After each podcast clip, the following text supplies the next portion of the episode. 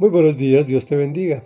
Yo lo haré mi primogénito, la tercera de cinco entregas en que dividimos el Salmo 89, compuesto por Etán, a partir del versículo 20, dice así. He encontrado a David mi siervo, y lo he ungido con mi aceite santo.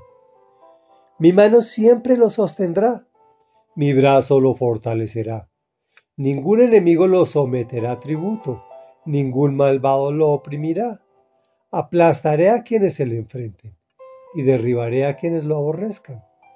La fidelidad de mi gran amor lo acompañará, y por mi nombre será exaltada su fuerza. Le daré poder sobre el mar y dominio sobre los ríos. Él me dirá, tú eres mi Padre, mi Dios, la roca de mi salvación. Yo lo haré mi primogénito, el Rey Supremo de la tierra.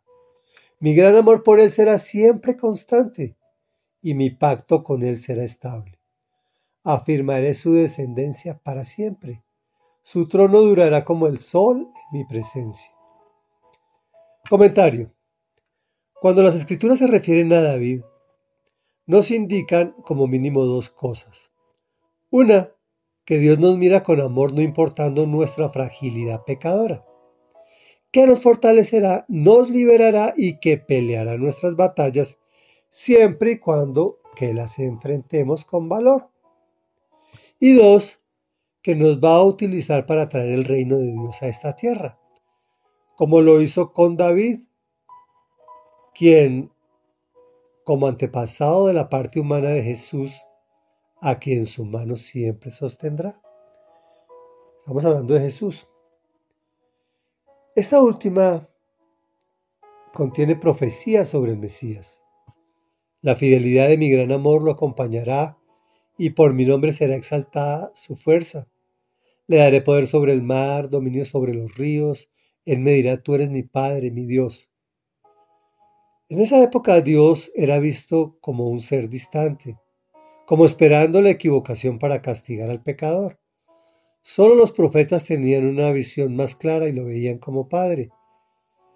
Yo lo haré mi primogénito, el Rey Supremo de la tierra. Está hablando de Jesús quien dilucidó este punto para que tengamos claridad y seguridad que si lo recibimos a Él, a Jesús, como nuestro Señor y nuestro Dios, nos convertimos en hijos de Dios, pero no en dioses, con D minúscula. Y al convertirnos en hijos de Dios tendremos vida eterna. Cuando dice afirmaré su descendencia para siempre, su trono durará como el sol en mi presencia, está hablando de Jesús y su trono por toda la eternidad. Reflexión. La recomendación de hoy es que te enfoques siempre y única y exclusivamente en Jesús, como tu Señor tu Dios, pues su trono durará eternamente y te conducirá a Dios Padre, quien te dará vida eterna en el poder del Espíritu Santo y te librará de la muerte, aun cuando mueras. Oremos, Padre nuestro que estás en el cielo, santificado sea tu nombre, porque eres santo, santo, santo. Gracias por hacer al Señor Jesús tu primogénito, para que Él a su vez, amado Dios, nos pueda hacer a nosotros hijos tuyos.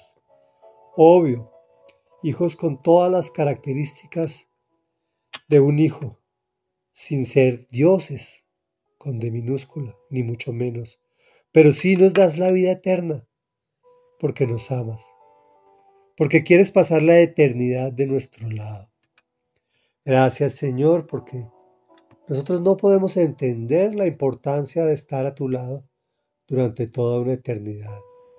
Gracias Señor, gracias Señor, porque es algo que no merecemos, es algo que no podemos entender. Abre nuestras mentes y nuestros corazones para saber ese gran privilegio y ese gran regalo que nos das de habitar por la eternidad a tu lado. Y es en el nombre de quien abrió esa puerta, en el nombre de Jesús por quien hemos orado. Amén y amén.